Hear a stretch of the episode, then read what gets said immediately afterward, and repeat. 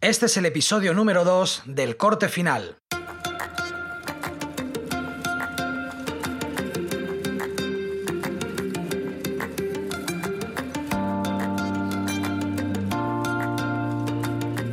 Bienvenidos a El Corte Final, un podcast en el que hablaremos de edición y herramientas de vídeo, cacharritos para el filmmaker y cualquier cosa que creamos interesante.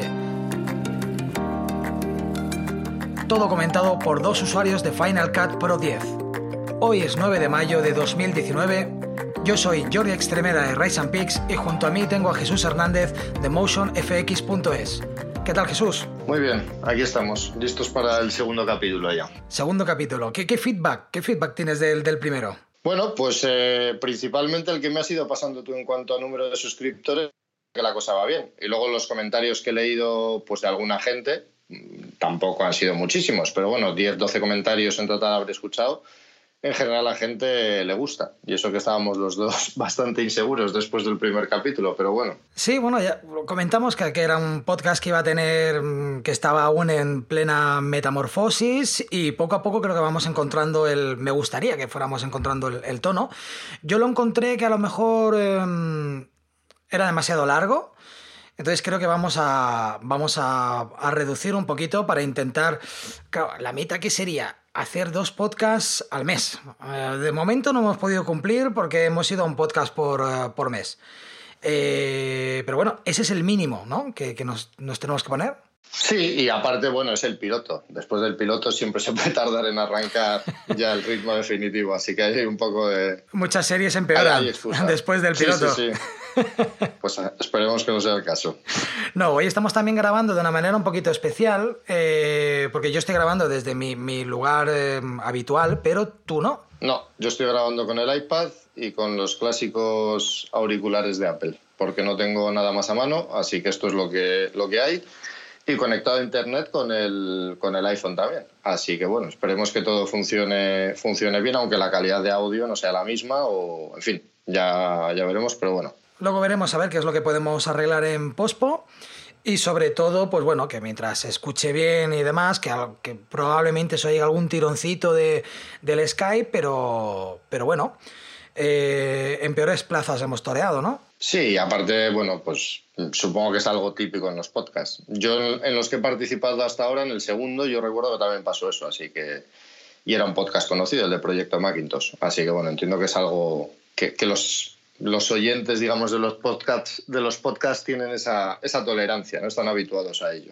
Sí, yo la verdad, bueno, yo escucho muchos podcasts, podcasts de, movilidad que se graban desde ir andando por la calle, vas grabando, vas hablando y demás, a podcasts más, más currados de estudio, pero es que como los acabo escuchando todos desde el coche, con el ruido y el zumbido del, del coche, la verdad es que no hay mucha diferencia en grabarlo en casa súper insonorizado, en la calle.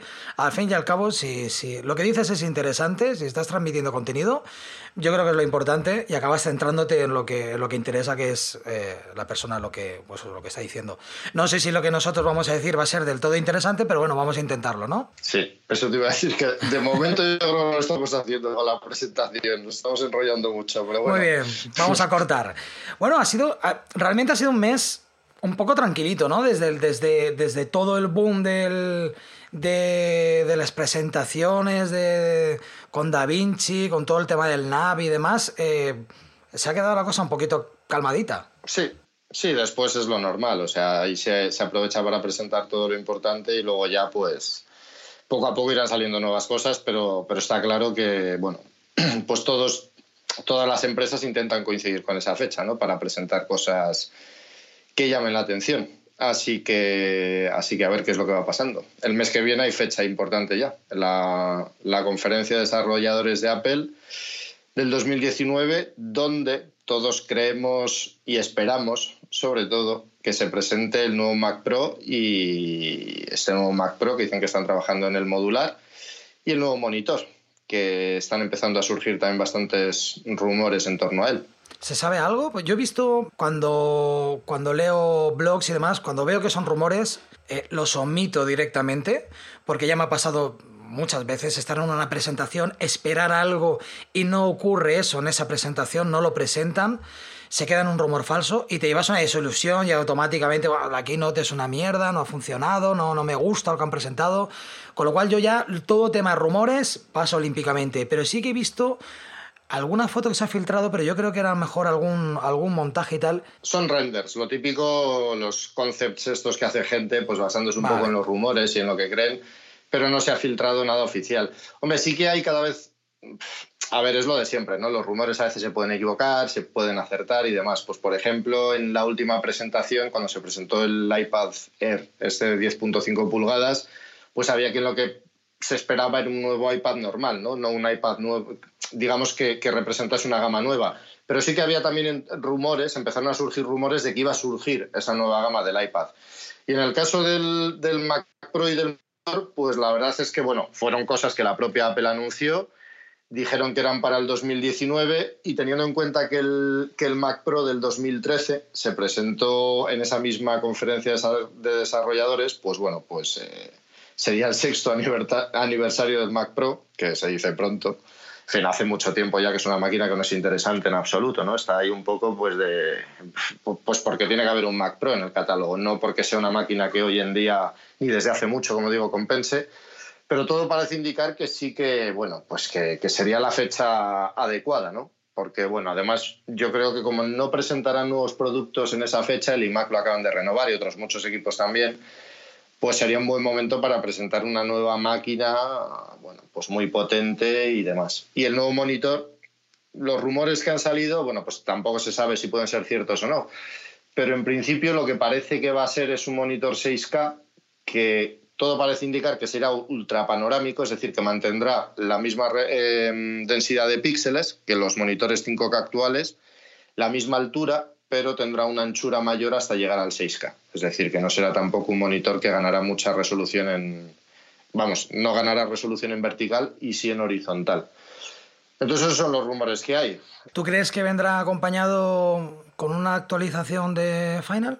Yo creo, eh, a ver, este año supongo que toca actualización de Final Cut, en algún momento saldrá, y supongo que eh, el lanzamiento del Mac Pro coincidirá con una actualización de Final Cut. ¿Qué es lo que pasa? Que también se cree que, el Mac Pro se podría presentar ahora en junio y no salirá a la venta hasta más adelante, que fue lo que pasó con el anterior Mac Pro también, con el 2013. Quiero recordar que se, bueno, quiero recordar, no, se presentó en la conferencia de desarrolladores, que supongo que fue en junio, no me acuerdo muy bien, pero vamos, por esas fechas, y, eh, y, después el equipo, no recuerdo si salió oficialmente a la venta en octubre, noviembre o diciembre, pero vamos, que tardó unos meses en salir a la venta. Y bueno, pues eh, todos creemos, por así decirlo, que, que, en esta ocasión ocurrirá un poco lo mismo, ¿no? Porque además, bueno, pues justo cuando llega el verano igual no es el mejor momento para poner un equipo a la venta.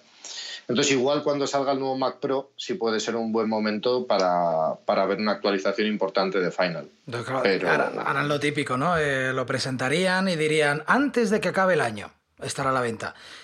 Sí, eso es, y sin fecha, sin fecha determinada. El 31, eh, o sea, nos comeríamos las uvas con el nuevo Mac la verdad es que no recuerdo ¿eh? si el anterior dijeron un mes concreto. No me acuerdo, la verdad, y no lo he mirado. Pero, si mal no recuerdo, yo creo que no dijeron mes. A ver, a lo mejor peco, ¿eh? ¿eh? Pero creo que dijeron antes de que acabe el año y les pilló el toro y acabó el año y no lo presentaron. Que fue, creo, entonces cuando sí dijeron, vale, vamos a enseñároslo y vamos a enseñaros el. vamos a enseñaros el. ¿No? No. Ah, el, el Final Cut dices. Eh, o, estás hablando o del Mac Pro. El Mac Pro lo enseñaron en junio, ¿eh? o sea, eso seguro. Yo porque recuerdo bien la presentación, fue en la presentación de junio y se vio el Mac Pro, se vio, no sé si lo enseñaron funcionando, eso sí que no lo recuerdo, pero sí que enseñaron pues que iba a ser cilíndrico, lo enseñaron por dentro, con los vídeos chulos de presentación y demás que hicieron, y hablaron de sus características y demás.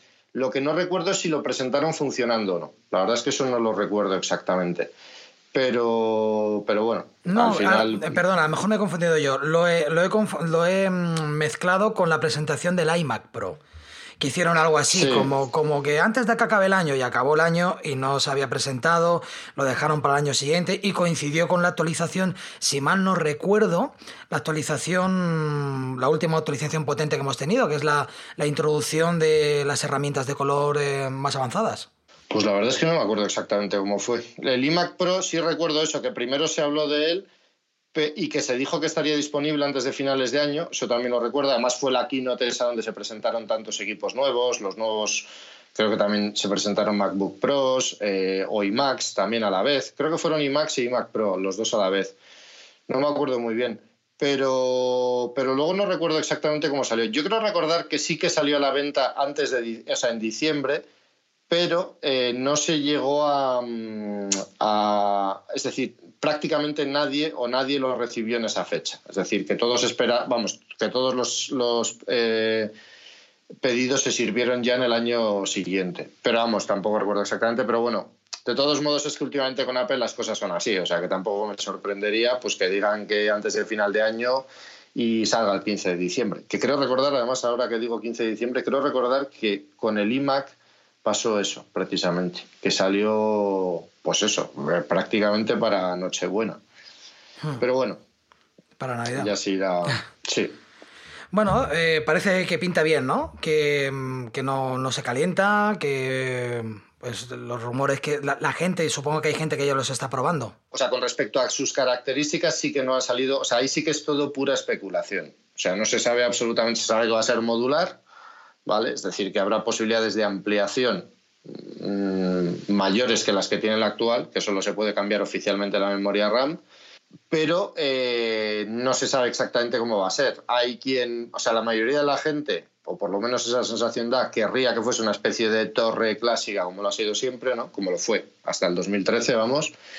Pero también hay, creen, hay quien cree que va a ser una especie de, bueno, pues de módulos, estilo Mac Mini, por así decirlo, que se van a poder ir conectando unos con otros y cada uno de ellos pues incorporará algún tipo de función. Es decir, que habrá uno que, sea... Eso es lo que he sí. visto. Sí, pero, pero esos son todo concepts, es decir, eh, es gente que ha hecho renders, o incluso, por ejemplo, hay gente que ha utilizado, eh, hay un equipo HP que es de ese estilo, aunque es, es, modular en un sentido muy, muy limitado, es decir, tiene una base que sirve como base de seguridad o algo así para que no te roben el equipo, luego encima pones el equipo principal, luego puedes poner unos altavoces especiales, no sé qué, y luego tiene otra, otro módulo que creo que es algo de seguridad, que supongo que será algún tipo de disco duro encriptado o algo así, pero nada más, y es un equipo pensado para oficinas, no es un equipo... Entonces, hay gente que ha mostrado ese concepto de HP, ¿no? Como sobre cómo creen ellos que podría ser el Mac Pro.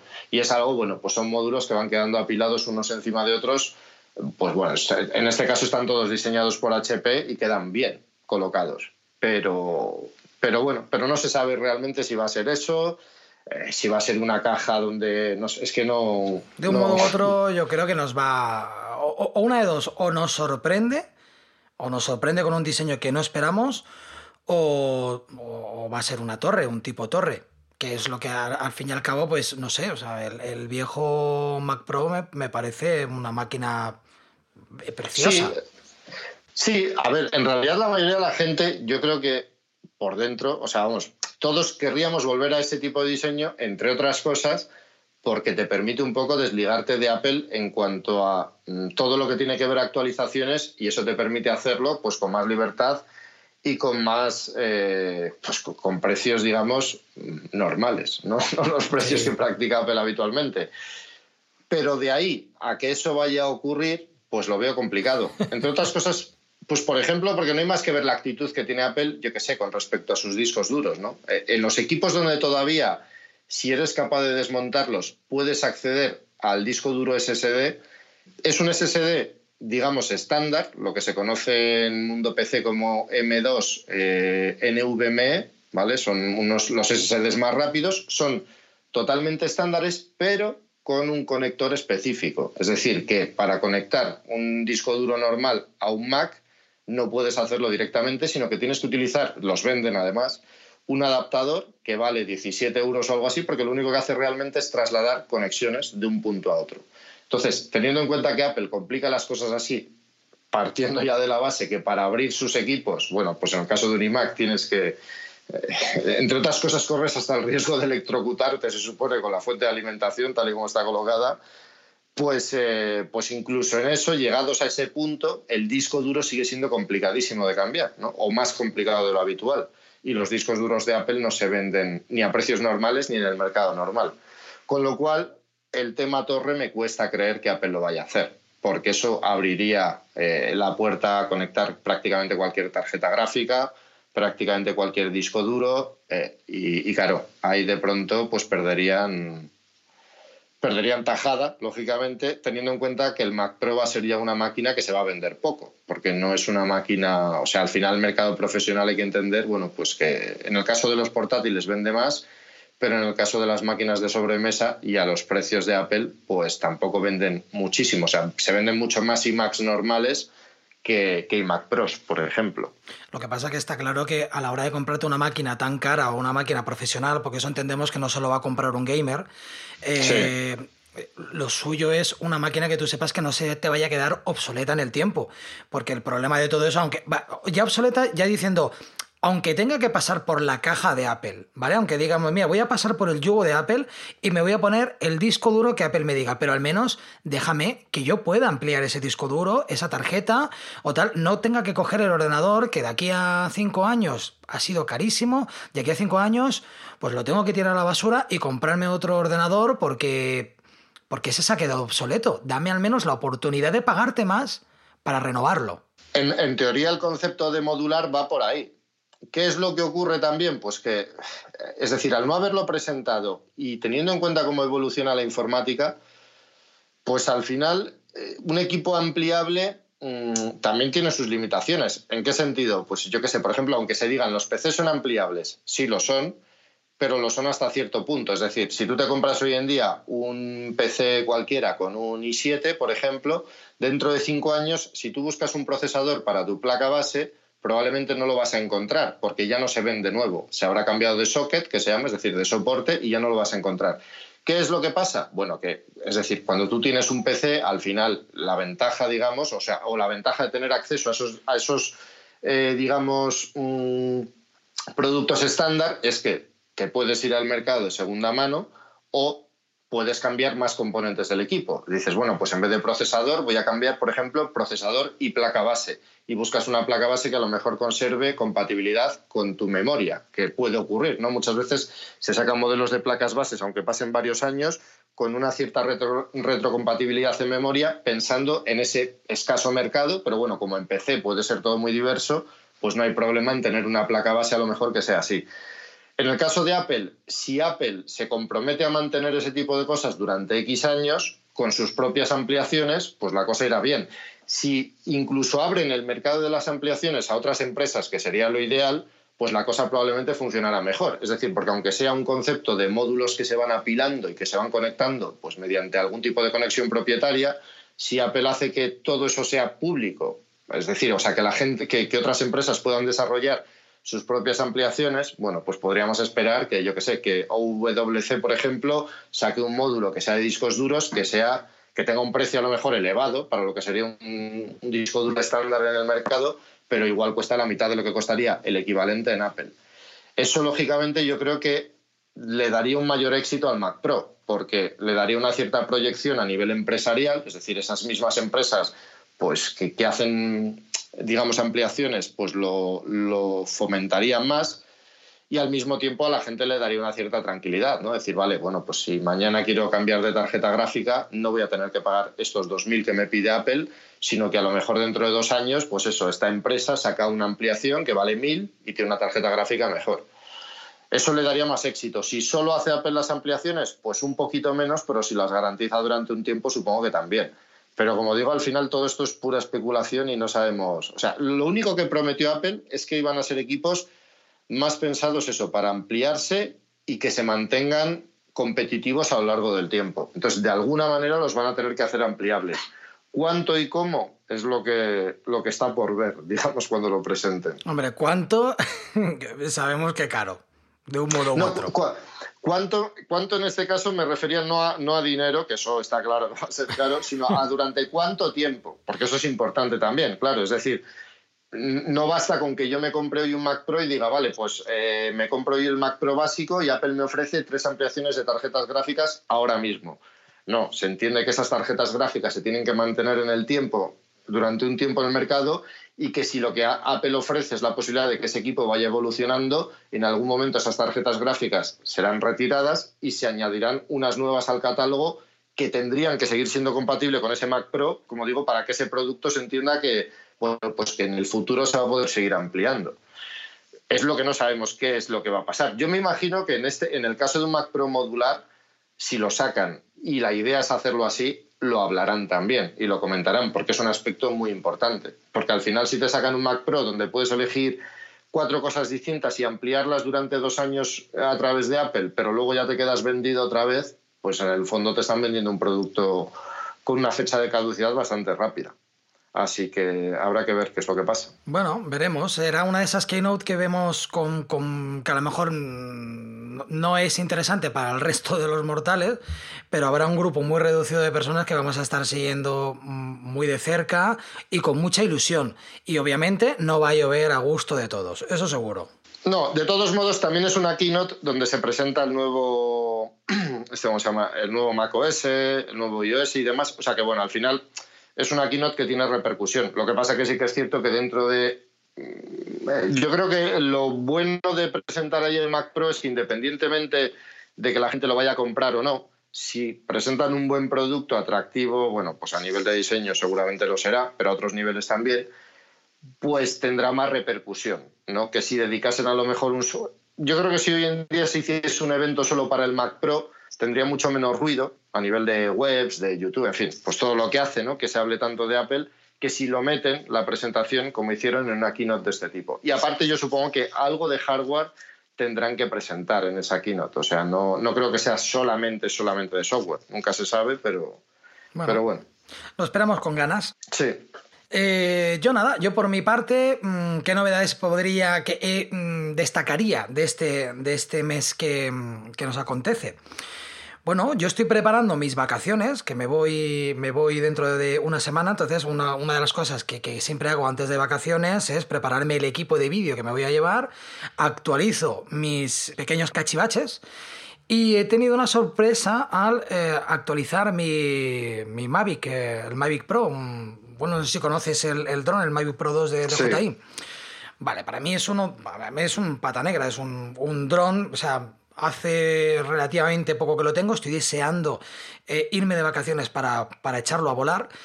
Y bueno, acabo de actualizarlo y he tenido pues una, bueno, ha sido una actualización con muchísima polémica, porque en un principio parecía una actualización inofensiva, en la que permitía eh, poder utilizar el dron con dos mandos, que a priori dices, ¿quién puede utilizar o quién querría utilizar un dron con, dos mandos? Cualquier persona que se dedique, por ejemplo, de, en vídeo de, manera profesional, puesto que un mando puede utilizarse para manejar el dron y otro mando para manejar la cámara. Pero en, las notas del firmware no, eh, de la actualización no avisaban de que lo que han hecho ha sido limitar las zonas de vuelo, de, de peligro o de lo que ellos consideran que es peligro. Es decir, antes de volar el dron, si tú eres una persona responsable, tú tienes tu aplicación para poder controlar si tú estás volando en una zona sin problemas.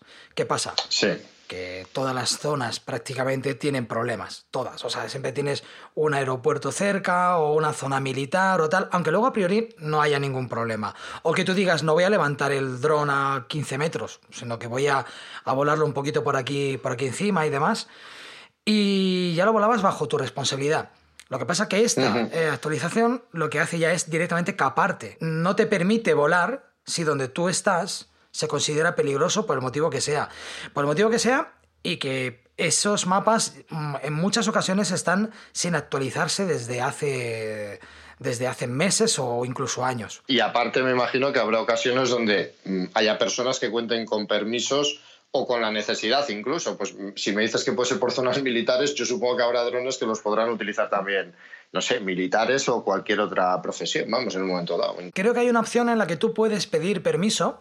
Eh, em, tú puedes pedir permiso, entonces lo que hacen es eh, rastrear tu firmware y queda, mm, queda registrado que tú eres el que está haciendo volar eso en esa zona, pero solo en las zonas de un tipo de color. No, no se sabe exactamente eh, a qué tipo de color se, se, refieren.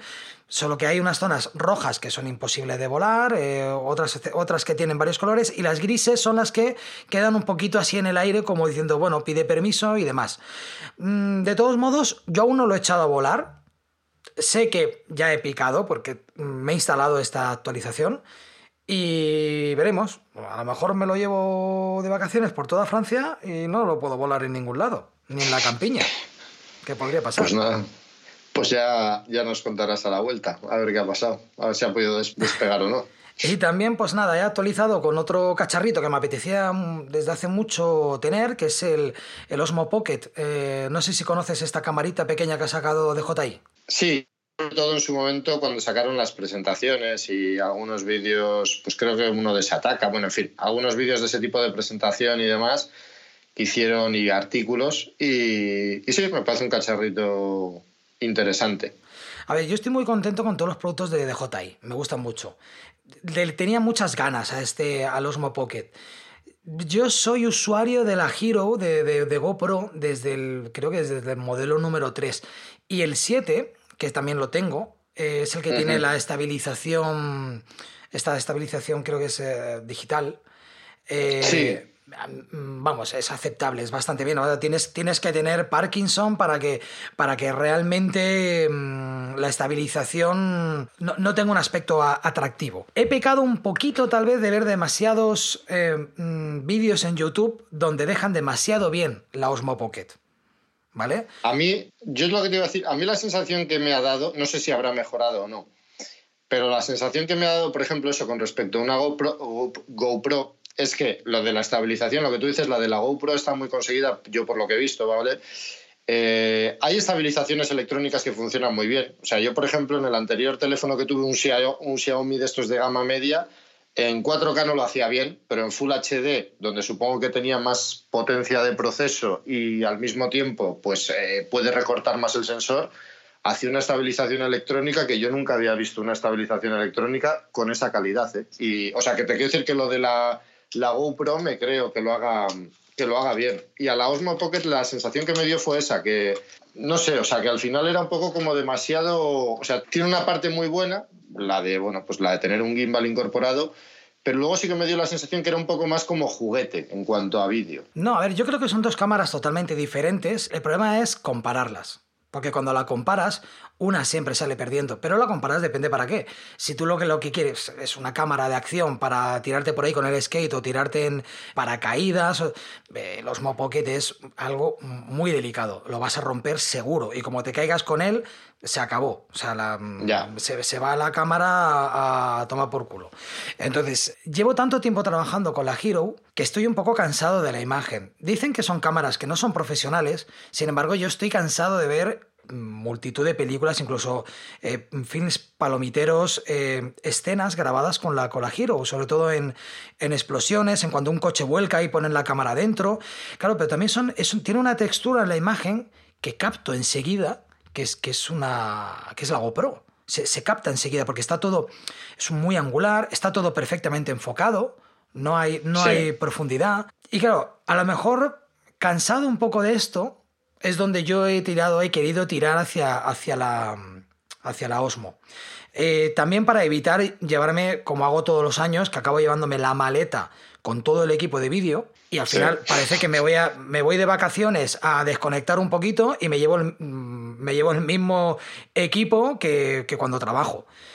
Con el añadido de que luego cuando vuelves de vacaciones tienes que editarlo, con lo cual tienes otro trabajo. Pues ahí tengo vacaciones y vacaciones sin editar. Y dije, mira, me llevo algo sencillito, simplemente para llevar un, para tener un recuerdo, no me como la cabeza ni con las lentes, ni cambiar lentes, ni nada de esto. Y ahí es donde, donde he pensado en la, en, la, en, el, en el Osmo me gusta la profundidad de campo. Es más como la sensación, la diferencia entre la Hero y la, y, la Pocket sería eso. Sería que una te da más la sensación de que es la GoPro, obviamente, y la otra es más una cámara normal. Una cámara normal que está muy bien estabilizada, pero también encuentro que es un poco cansino, ¿no? Que todas las imágenes sean, no sé, la sensación esa que está siempre estabilizado, que va en un gimbal, eso a veces cansa. Creo que es creo que es también porque abuso. De momento, vamos, la tengo, la he usado un par de veces. Y abusas de que como tienes eso, pues estás todo el rato haciendo movimientos, eh, para poner a prueba la estabilización. De todos modos, yo supongo que, eh, vamos, y por lo que he visto, ¿no? Al final la imagen es un poco comparable a la que se pueden sacar hoy en día pues con móviles tipo iPhone y demás, o sea, en cuanto a calidad, la sensación que me ha dado. Yo la compararía incluso al, al Mavic, al dron. Yo creo que es una cámara que, se, que se puede compaginar muy bien con el dron, a pesar de que el, el, el Mavic tiene una cámara, una, creo que es un sensor eh, Hasselblad, Hasselblad. Eso creo que es la óptica. Bueno, la verdad es que no lo sé. Te iba a decir que creo que es la, óptica, pero no sé si es la, la, óptica o. Supongo que la óptica sí que lo será, pero vamos, que no sé si el sensor también es de ellos o será un Sony o digo Sony porque es la que más. Cierto, no es la óptica, es la óptica. Y, y, bueno, y yo creo que es muy, muy compaginable las dos y veremos. Lo que pasa es que me he comprado el kit completo. O sea, me, me, he comprado la carcasa de carga, el kit de expansión, o sea, me he venido arriba, me lo he pillado uh -huh. todo. Y al final acabas yendo con algo que quieres que no te ocupe sitio, que sea rápido, que, que no te cause problemas. Y al final voy a ir con una mochila para llevar todo, todo el equipo de la, de la Pocket. Y es que no, no, no, no aprendo Jesús. No, no hay manera. Y nada, eh, probando también la carcasa de carga, he notado que es eh, más engorroso de lo que, de lo que me esperaba. Es bastante engorrosillo, porque mmm, no es de fácil acceso, no es fácil de... Yo soy muy de quitar y poner, de, de, de meterme, meterme la cámara en el bolsillo, sacarla así continuamente, y no es una base de carga pensada mucho en la movilidad. Está más bien, yo creo, pensada en sacarte del apuro, ¿no? Si vas a estar todo el día fuera de casa grabando. Y ya te contaré al volver de, de, mis vacaciones. Pues nada, ¿cuánto te vas? Dos semanas, ¿no? Dos semanas, sí. Vamos pues a recorrer vale. toda la costa francesa. Toda, o sea, todas las dos, ¿quieres decir? No, solo una. La de. mm, Vamos a llegar a Normandía. Ah, vale. Tiene más margen y es más distinta también a, a donde vives tú. Nos comeremos un crepe y volveremos para abajo. Pues nada, muy viaje y esas cosas. Y luego nada, pues eh, también con ganas de probar el modo que tiene Pro, que tiene un modo Pro que es como un, como un logarítmico, el logarítmico de, de DJI. A ver qué tal, a ver qué, qué permite. Pero es el, el Cine Like de ese que le han puesto, ¿no? Sí. O algo así. Sí. sí, sí, sí, lo he visto. Sí, es un poquito más plano. Bueno, pues es como el Cine Like, yo creo, ese estilo, vamos, a las de las Panasonic. O sea, que es como un poco más plano y no sé también si habilitará alguna opción más de controlar algo manual de forma... Pero vamos, yo lo que vi en cuanto a perfiles de colores es que ese era como el más plano de todos, por así decirlo. En cuanto a manual, mmm, permite, permite muchas... Tiene el modo de grabación Pro, que aún no he podido trastear del todo, pero sí, permite un montón de opciones. Lo que pasa es que también es verdad que por el tipo de cámaras que son, tampoco están pensadas mucho, yo creo, para, para manejarlas en manual en general, porque tampoco tiene una ergonomía donde puedas cambiar, yo qué sé, pues eso, eh, si te permite cambiar velocidad de obturación, eh, apertura, no sé si si será variable o será fija como en los móviles, en el caso de ese... Creo que es variable, sí. Sí, bueno, no sé, te quiero decir que no sé si permite, o sea, si cambiar todas esas cosas será muy práctico o si no será más fácil dejarlo en automático como pasa muchas veces en los teléfonos móviles, ¿no? Lo que tengo claro es que si quiero llevar un equipo y grabar de manera profesional, me acabaré llevando mi equipo profesional. Yo me llevo esto, mi idea es intentar tirar de lo más automático posible Mira, te he dicho rápido lo de, lo de mm, grabar en logarítmico, pero es que luego tampoco quiero pasar por un etalonaje ni nada de eso. Y últimamente los, los, logarítmicos, eh, uf, eh, hay veces que no, no las tienes todas contigo. No significa... Mm, no, lo, no, no, es una lo, batalla ganada el grabar con logarítmico. No, no, y aparte, de todos modos, el Cine D ese que incorpora el Cine Like D, si es como el de las Panasonic, tampoco es un. O sea, es decir, es una imagen muy acabada ya realmente. Tiene un poquito menos de contraste y un poquito menos de saturación, pero vamos, que no, que no es algo con lo que te vayas a volver loco. Y de todos modos, como son cámaras al final, eso que grabas en automático, pues al final tienes que confiar un poco en lo que vaya a hacer y lo hacen bastante bien en general. O sea, yo creo que con los teléfonos móviles, incluso los modernos, vamos, casi cualquier teléfono móvil de hoy en día o cámara pequeñita de acción, lo que sea, yo que sé, incluso los balances de blanco, salvo que les metas dos luces a la vez porque estás en un interior y entra luz por la ventana y enciendes una cosas por el estilo, en general lo suelen hacer bastante bien. Así que bueno, yo no creo que tengas problemas en ese sentido. Bueno, ya veremos. Además lo compaginaré con, con, el, con el iPhone. Uh -huh. Y mi lente, tengo una lente Moment esta que es... Um... Sí, la anamórfica. Sí, que yo las pruebas que he hecho con la anamórfica no me acaba de convencer mucho, pero bueno, veremos. En las vacaciones sí que aprovecho para, para disfrutar mucho de, de, del vídeo grabado para, para, aprender un poco más si se puede. Y nada, y eso, disfrutar y guardarme todo lo que. todo el material que pueda de recuerdo. No sé si tienes alguna cosita más que comentar de alguna actualización o algo de software eh, que haya salido para nuestra máquina. Pues bueno, iba a comentar dos cosillas que las iba a decir al principio, pero bueno, las comentamos ahora sin más. Eh, hablamos del nuevo iMac, así brevemente en el anterior capítulo, que yo sospechaba que se iba a calentar mucho y bueno, pues lo que dicen los, vamos, lo que dicen las pruebas que han salido ya es que mantiene sorprendentemente bien las temperaturas, incluso con la tarjeta gráfica superior y el i9 Así que yo entiendo que eso se debe a que tanto Intel como AMD, que en esas tarjetas gráficas entiendo que ha pasado 7 nanómetros, pues han mejorado las cosas en ese sentido. Y lo único que parece ser que tiene el i9 es que en cuanto a mm, potencia eléctrica, por así decirlo, sí que está capado, ¿vale? Porque es un procesador, es cierto que si le dejan subir el turbo todo lo que puede porque está bien refrigerado, consume muchísima potencia eléctrica y dentro del iMac pues eso generaría mucho más calor tanto por parte de la fuente como del procesador y pues bueno, lo han, parece que lo han capado, eso creo que suministra 87 vatios o algo así máximo al procesador y eso le permite mantenerse con todos los núcleos activos, pues creo que eran 3,9 gigahercios o algo así, o sea que no llega al rendimiento máximo que puede llegar ese procesador, pero desde luego es mucho menos es mucho mejor de lo que nos esperábamos, pues dentro de, de, lo que suele ser habitual en los equipos Mac, ¿no? que con esa finura y ese tipo de cosas, pues muchas veces no se exprimen los procesadores, así que en ese sentido bien. Y lo otro que iba a decir, sin más, es que bueno, para los que sigan ese programa ha salido una nueva beta de DaVinci Resolve 16, que bueno, pues han incorporado como siempre algunas pequeñas mejoras, eh, mejoras de estabilidad y demás. Yo la verdad es que todavía no he tenido tiempo ni de descargarla ni de instalarla, pero salió hace unos días, así que bueno, para el que, para el que esté utilizando ese programa, que sepa que hay una, una actualización de la beta y que si estáis con la beta, pues conviene actualizarlo porque, bueno, pues porque una beta es una beta, fallan mucho y, suelen mejorar mucho de una versión a otra. Me comentaste que la, que la versión anterior eh, tenía bastantes fallos, ¿verdad? Sí, a ver, no deja de ser la primera beta y, bueno, pues todas las primeras betas al final eh, tienen, tienen fallos. O sea que eso es inevitable y sí, yo lo poco que la probé sí que, mm, sí que fallaba bastante. Así que eso es una cosa, pero bueno, nunca se recomienda trabajar, o sea, hacer trabajo serio con una beta, sino solo experimentar. Así que eso también es una cosa que hay que tener en cuenta. Vale. Yo nada, yo simplemente comentar un par de plugins que, han salido de nuestros compañeros de Motion VFX. Eh, están bastante productivos porque en el, espacio de, un, de tan solo un mes han sacado dos plugins y, y se sabe que hay un un plugin bastante interesante que van a presentar antes de que acabe el mes, eh, que ya lo anunciaremos, ya hablaremos de él cuando llegue el momento. Estos son dos plugins. Uno, está, uno se llama M Stories, está centrado en, eh, bueno, son plantillas para utilizar sobre todo en Instagram, en redes sociales y demás. Son 50 plantillas y 20 add-ons, que son iconos animados para poder colocar en diferentes sitios de, la plantilla, de las plantillas. Y bueno, y es como todo lo que hace esta gente, que es, mm, son bastante elegantes, muy customizables, realmente. O sea, puedes customizarlo tanto que, que a alguien le cueste detectar que esto es una plantilla que ya se ha puesto a la venta y, demás. O sea, no, es, no está aún masificado. A mí personalmente es que ya, como ya te comenté la, la, la, otra vez, me gustan mucho los productos de Motion VFX y suelo picar con todos. Dime. No, no, te decía que sí, que sí, que, que, lo sé y que sí que hacen muy buenos productos. Y luego también han sacado otro que se llama M-Transition Light, el volumen número 2.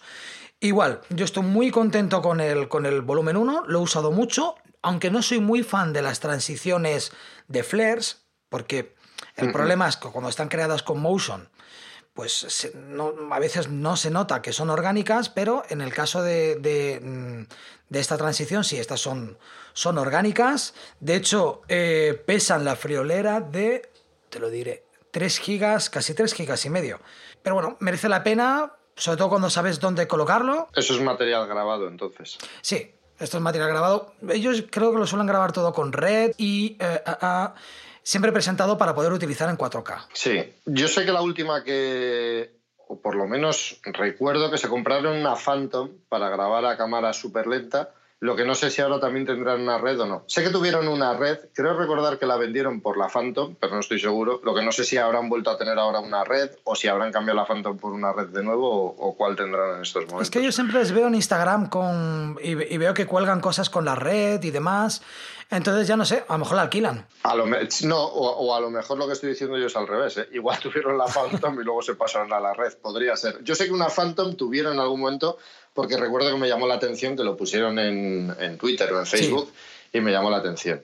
Entonces no sé, o sea, o igual tienen las dos a la vez, ya te digo. Pero, pero vamos, sí, buenas cámaras, o sea, utilizan no buenas, sino de las mejores en ese sentido. O sea... Bueno, Simon es top. O sea, para mí todo lo que hacemos Motion VFX es top. O sea, no hay nada, no hay nada hecho al azar y sobre todo no veo que sean productos patilleros, no son productos en plan, saco esto y luego no te lo dejo, no te dejo customizar nada, porque ya te venderé más adelante un volumen 2 o un volumen 3. Ellos son muy de actualizar, muy de estar al mm. día y, sobre todo lo hacen con, muy buen gusto. Está claro que es una de las empresas más potentes en ese sentido, más por el número de empleados. O sea, simplemente entrando en su página web hay una parte donde se ve el equipo que son y son unos cuantos. O sea, que te quiero decir que, que pueden trabajar bien, está claro. Pues ya lo sabéis, si os interesa, entra en Season Light 2, tiene un precio de 59 dólares y bueno, M-Story sí que pica un poquito más, son 89 dólares,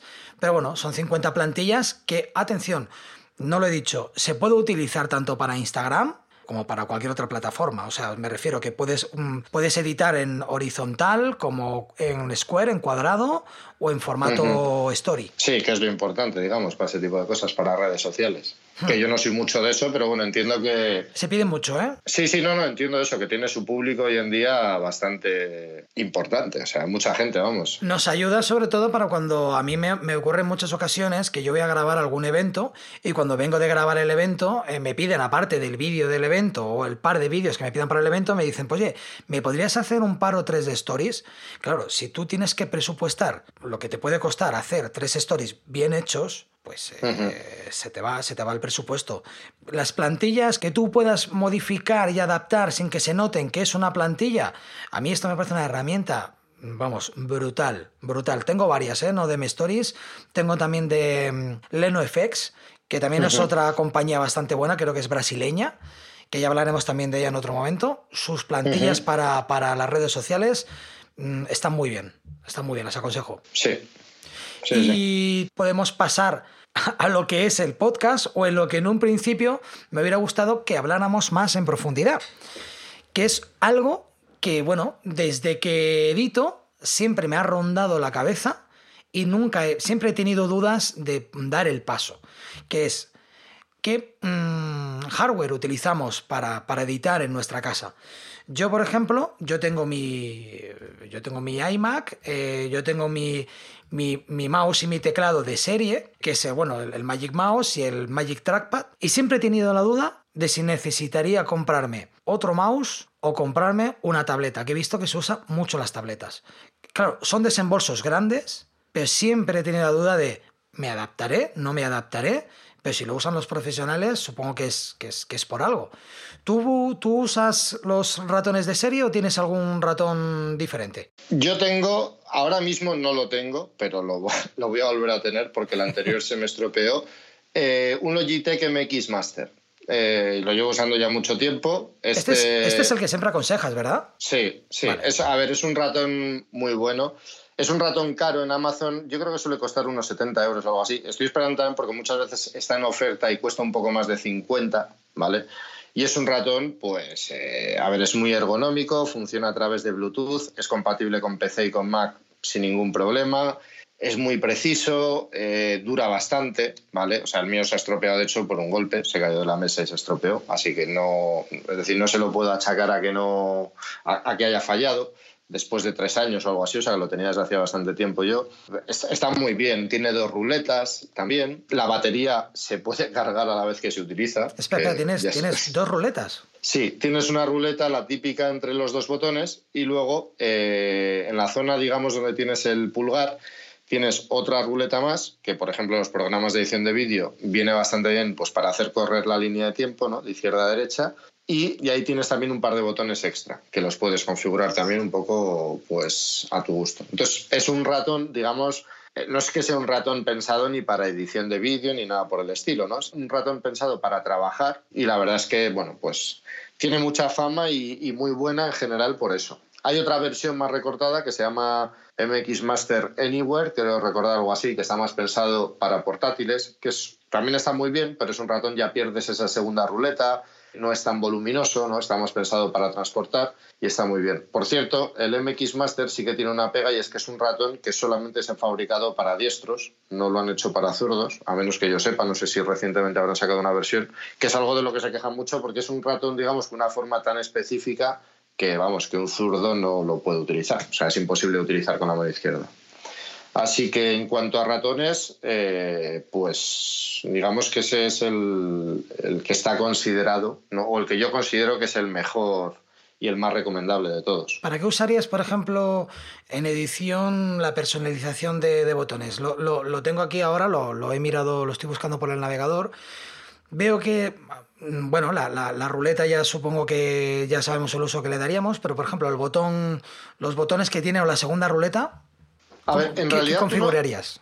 Tú, en realidad ahí, es decir, a la hora de configurar el ratón, normalmente lo que haces es, em, eh, pasar a. O sea, hacer, digamos, que ese botón sirva para, para un tipo de atajo de teclado, ¿vale?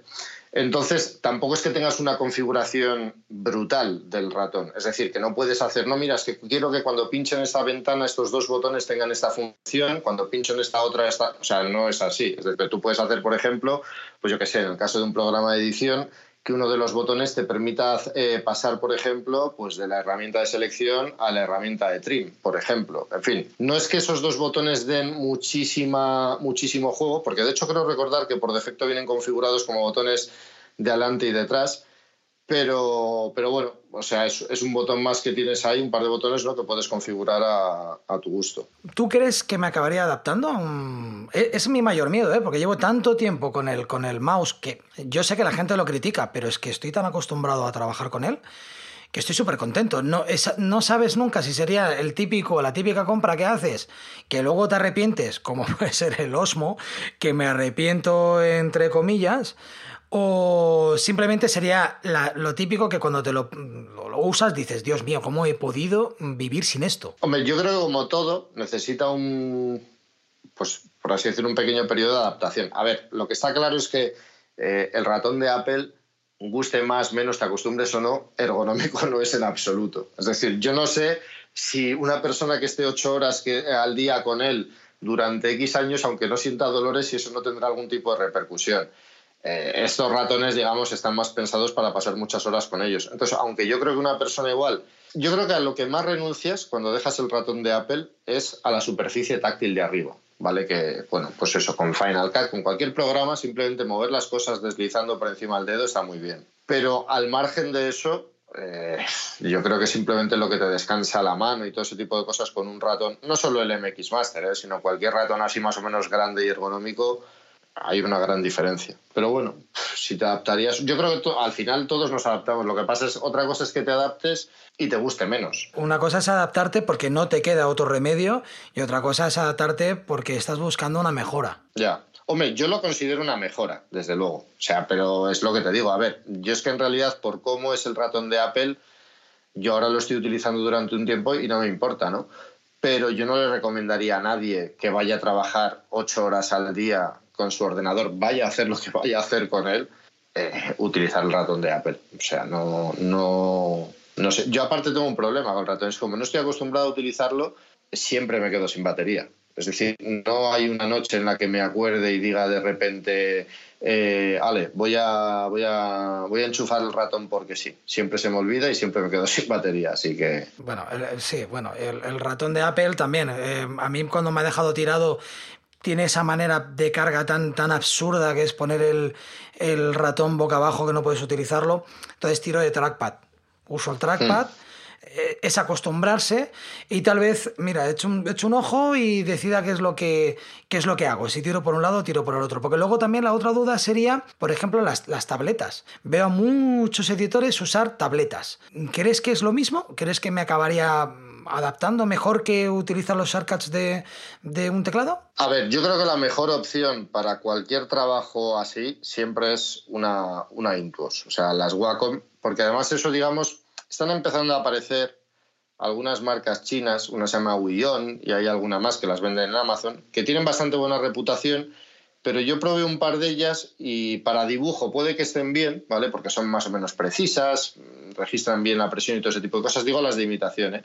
Pero para uso de interfaz me dio la sensación de que, sobre todo a nivel de drivers, no estaba afinadas. Entonces, por eso, en cuanto a tabletas, pues me centro en las, en las Wacom, ¿no? Que son las buenas. Sobre todo lo que ganas con una tableta de este tipo es velocidad porque parece una tontería, pero eh, te colocas exactamente, o sea, aunque lo hagamos de forma automática con un ratón, o con un trackpad, ¿vale? Siempre estás apuntando, es decir, cuando diriges un ratón, pues eh, miras en la pantalla, lo haces automático, ¿vale? Pero apuntas al final.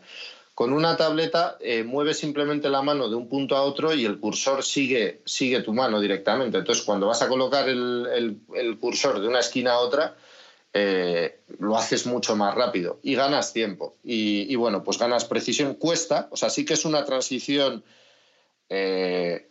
entre comillas, complicada. ¿vale? No, es intuitiva, ¿no? Tienes que aprender a manejar, a acostumbrarte. Más que, intuitiva, lo que ocurre es que te sientes torpe al principio. O sea, las primeras veces que utilizas una tableta para, digamos, eh, utilizar un programa normal, o sea, no hablo de dibujar, sino, bueno, pues utilizar un programa de edición de vídeo, de 3D o de lo que sea, ¿vale? Eh, te sientes torpe. No te sientes. Eh, luego, además, te tienes que acostumbrar a que no tocas la, es decir, a la hora de desplazar el cursor, tú no tocas la superficie con el, con el bolígrafo. Tocas la superficie cuando vas a hacer un clic.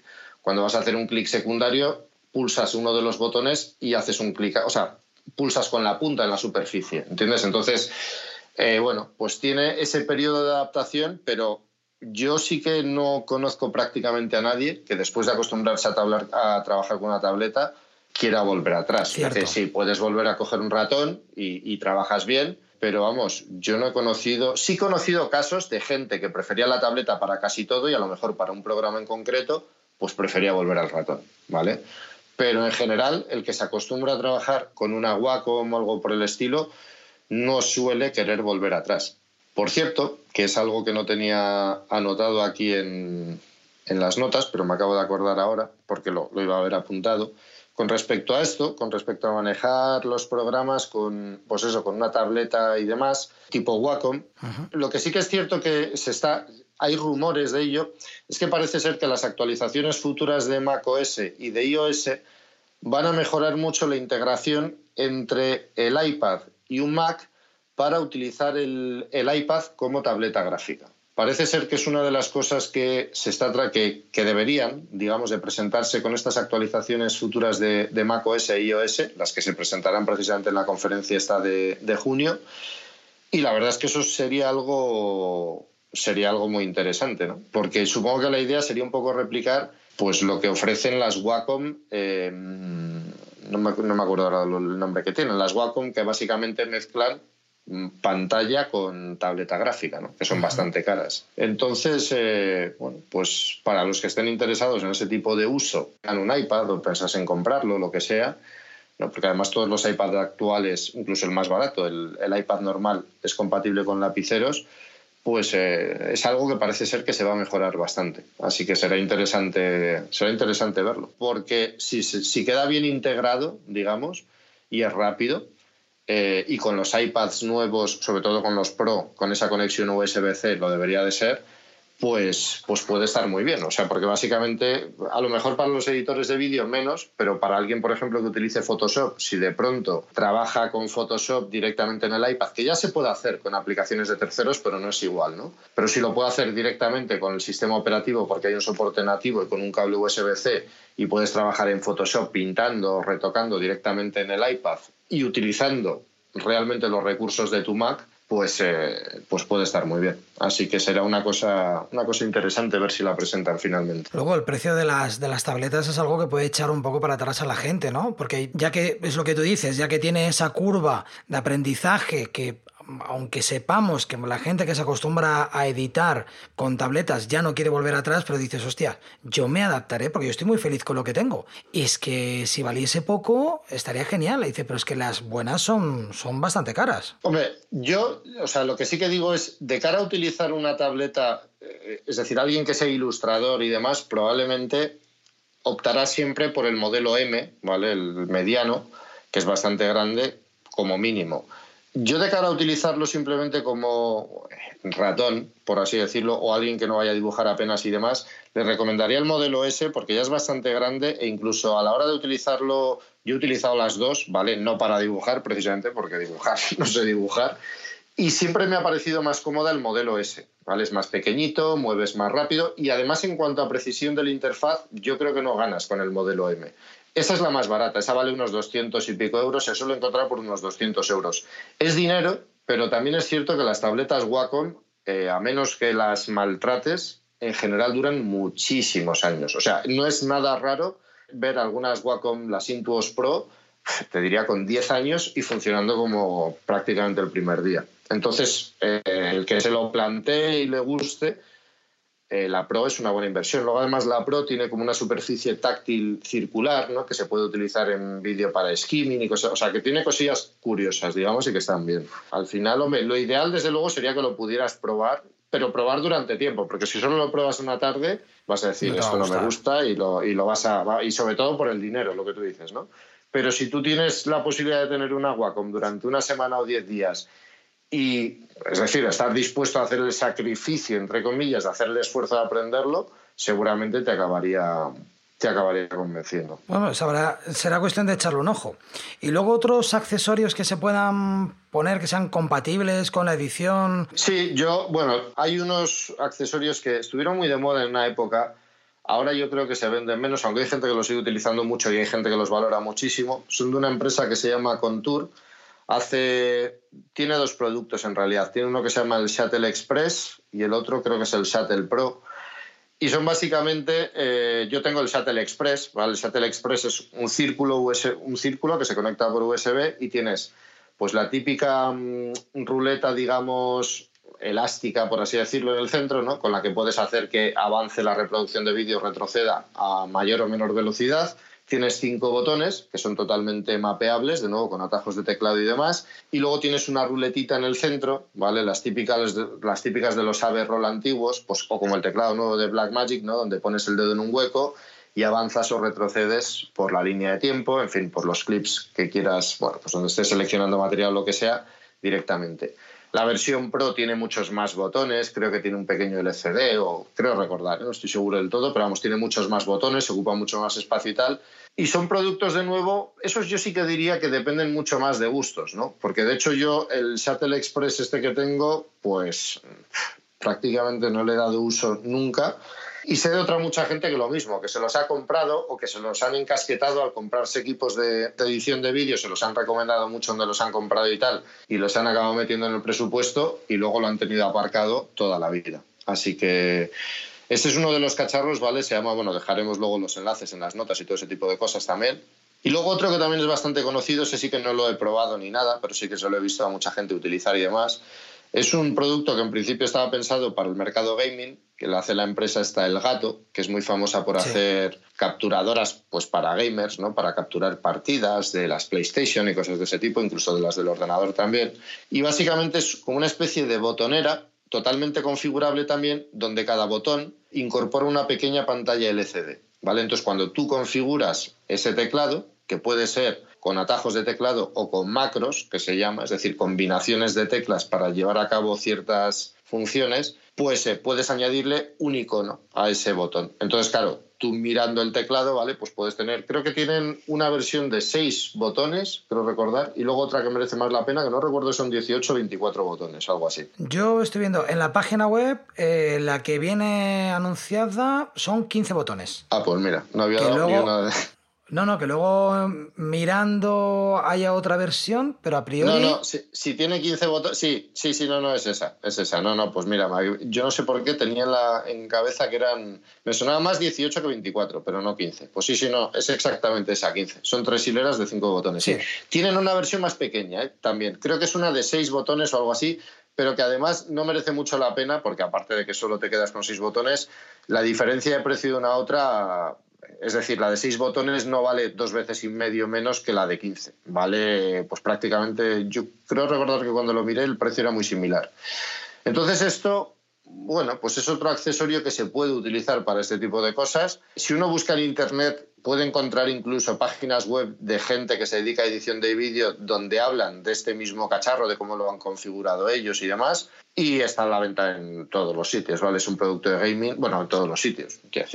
no sé si en Media Market o así lo venden, pero vamos, en España pones pones Stream Deck en, en, Google y lo vas a tener en Amazon, en fin, en un montón de sitios. Lo que está claro es que la publicidad del gato está totalmente enfocada al, al gamer, ¿eh? Sí, sí, sí, pero porque en el fondo, sí, o sea, en el fondo, digamos, está pensado de base como un teclado, pues para jugadores empedernidos, profesionales, o en fin, pues la gente, digamos, muy que le gusta mucho eso y, está pensado, pues para hacer, eh, pues como te digo, macros y cosas por el estilo, pues que bueno, creo que habrá juegos de estrategia, de pelea, en fin, mil cosas más que tendrá sentido, no igual para cambiar de arma directamente, en fin, no sé. Ya la verdad es que no sé cómo se juega a esos niveles, ya estoy muy mayor para eso, por así decirlo.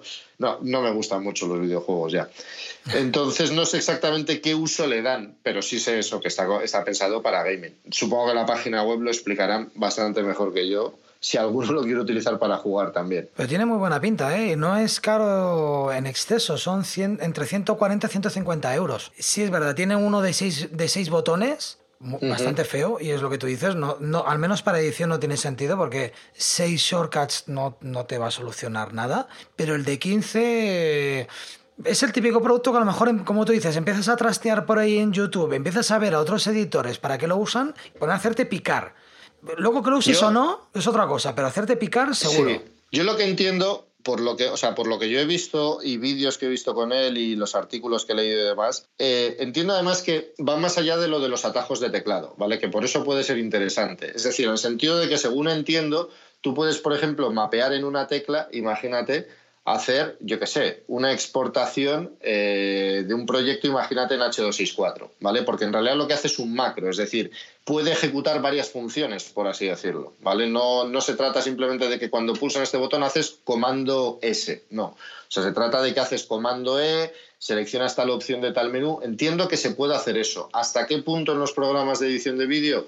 No lo sé exactamente, pero creo que la parte, o sea, es decir, al que le puede interesar el tema, que lo investigue, porque según entiendo yo y según lo que he visto, permite llegar a esos niveles. Luego me imagino que ya dependerá igual de los programas que utilices, de, de a lo mejor hay ciertas funciones que no puedes llegar a ellas, pero bueno, la parte interesante, digamos, de eso del Stream Deck está en, ese, digamos, esa función extra que te puede llegar a dar, que no son atajos de teclado sin más, sino que son macros, que se llaman, o sea, varias funciones ¿no? que se van ejecutando una tras otra. Pues es bastante, la, pensaba que, que, sería un producto bastante más rebuscado y difícil de encontrar, pero, pero no, ¿eh?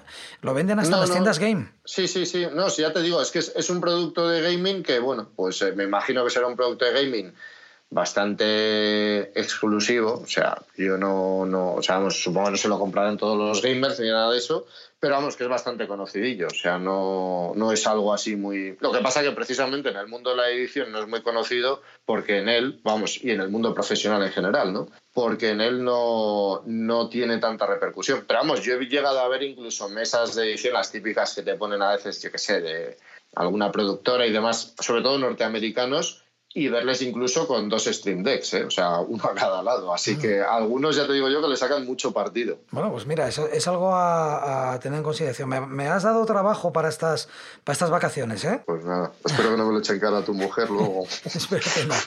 Nada, yo uso para mi teclado uno de estas fundas de, de key covers. No sé si las conoces, que son estas fundas de, silicona. Tienen un tacto muy agradable, se enganchan muy bien en el teclado.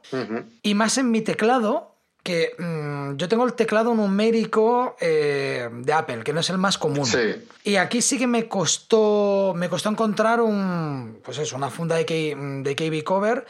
Tardó un tiempo en aparecer y cuando apareció, pues lo típico, lo compré y lo he usado dos veces. Dos veces porque al fin y al cabo los atajos de teclado ya te lo sabes. O sea, a, a- Ya. a la hora de editar, yo al menos no miro al teclado. No, es, normalmente no. Hombre, puede ser interesante igual para aprenderlos y demás. Siempre viene bien, yo creo. Tener, a ver, siempre viene bien. O sea, bueno, es un extra, por así decirlo. Sí. Yo la verdad es que más de una vez me he sentido tentado por ellas, pero luego pienso en lo de añadir pues una capa más al teclado, ¿no? Que ya de por sí tiene poco recorrido y demás. Y por eso yo creo que nunca me he terminado de, de lanzar, ¿no? Y probar, porque la verdad es que no, no recuerdo, igual en algún momento he probado alguna, es que sí recuerdo haber probado alguna funda de ese tipo, pero no recuerdo si han sido directamente de edición, ¿no? Porque también se venden fundas de ese tipo, bueno, Para pues para la gente simplemente que no quiere que se le manche el teclado. Entonces, eh, no lo recuerdo con seguridad, pero... Son muy agradables, ¿eh? Sí, es verdad que da- Sí, cuando las sí. tienes puestas no, no, no, no te molesta. Además, el teclado de Apple, como tiene tan poquito recorrido, eh, es, es muy suave, es muy, es muy agradable, es, agra- es agradable al tacto y sobre todo es muy bonito. Lo que pasa es que yo solo la uso cuando voy a. cuando sé que voy a tener una jornada muy larga de edición y complicada. Si es la típica edición que lo que tú vas a hacer es mm, cortar y pegar, cortar y pegar, no. Cuando ya me meto en algo más tipo documental, que voy a tocar audio, que sé que voy a estar tiempo y voy a estar al menos pensando cómo era aquel atajo de teclado, me lo pongo. Sí. Pero ya te digo, no, no es tantas veces cuando lo uso. No, puede ser una buena forma además de estudiarlos también. O sea, Sí. teniendo en cuenta que no son muy caras, te la colocas encima y poco a poco te vas adaptando. Lo que no sé también es qué pegas tendrán con respecto, porque claro, me imagino que habrá atajos de teclado que como en, el- en los teclados españoles no son iguales que en los americanos o que incluso que tienes que reconfigurar tú para que funcionen bien, tendrás que tener en cuenta también eso, porque no sé exactamente cómo los, Cierto. A ver, yo es que también tengo, tengo mis atajos ya creados. Yo, yo hay algunos atajos en concreto que uso muy a menudo, que yo ya, yo ya los tengo creados y... Sí, eso, eso es lo típico, sí, que tenemos. Pero no sé, mi cerebro automáticamente sabe mm, qué teclas tocar porque ya estoy acostumbrado a utilizar estos atajos de teclado. Ni me fijo en el icono que hay en la, en la tecla. Pero bueno, de todas las opciones me parece la más, la más baratita. La más baratita, Sí. para, para comenzar. Sí, yo la, la única pega que veo, y sobre todo lo veo con respecto al... Al final yo creo que si te compras un teclado de ese tipo, te tienes que comprar, te tienes que plantear, a menos que esté configurado de otra manera, eh, el americano o el inglés, porque es con el que sabes que no vas a tener problemas, ¿no? Pero, pero bueno, o sea, yo creo que yo no lo he probado directamente, pero vamos, sí que puede ser una opción interesante y sobre todo yo creo que puede venir bien eso de cara a, pues aunque parezca una tontería, ¿no? Pero a estudiarte los atajos de teclado, porque al final eh, será más sencillo en un momento dado mirarlo en el teclado, si más o menos lo recuerdas, que no ir directamente a la función. En fin, o sea que puede ser un extra, digamos, en ese sentido. Pues yo creo que ya lo tenemos. Sí, pues sí, y nos hemos pasado bastante de tiempo también, así que... Una hora, más de una hora.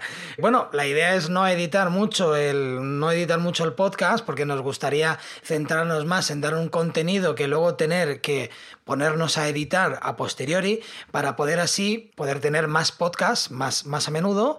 Que también es, es normal que si nos juntamos cada mes, pues tengamos más cosas que, que- que hablar. Así que veremos si podemos quitarnos esa, ese San Benito que creo que nos va a tocar, que es el podcast mensual, e intentar hacer los dos podcasts cada, cada mes. Pues Aunque sí. si, si me voy de vacaciones la semana que viene, dos semanas, ya te digo que el podcast número 3 no será. No, bueno, en agosto quieres decir, ¿no?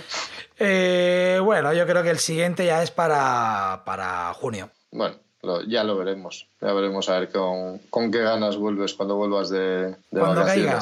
Y Sí. pues, pues nada, si no tienes nada más que decir, Nada más, yo, yo, vamos, lo que me había apuntado ya lo hemos dicho todo, así que ya nos hemos enrollado bastante, yo creo. Pues nada, me gustaría deciros que si os ha gustado este episodio y queréis ayudarnos, que sepáis que dándonos 5 estrellas, si queréis que las merecemos, comentando o compartiendo este podcast nos ayudáis enormemente. No olvidéis suscribiros en la plataforma que más uséis como iTunes, iBox, Spotify o Anchor para enteraros antes que nadie cuando colguemos un nuevo episodio. Si quieres contactar con nosotros, estamos en Facebook buscando el corte final podcast o mandando un mail al corte final podcast gmail.com. Ya sabéis que todo esto lo tenéis en las notas del programa. Hasta la próxima. Pues nada, hasta la próxima. Saludos, hasta luego.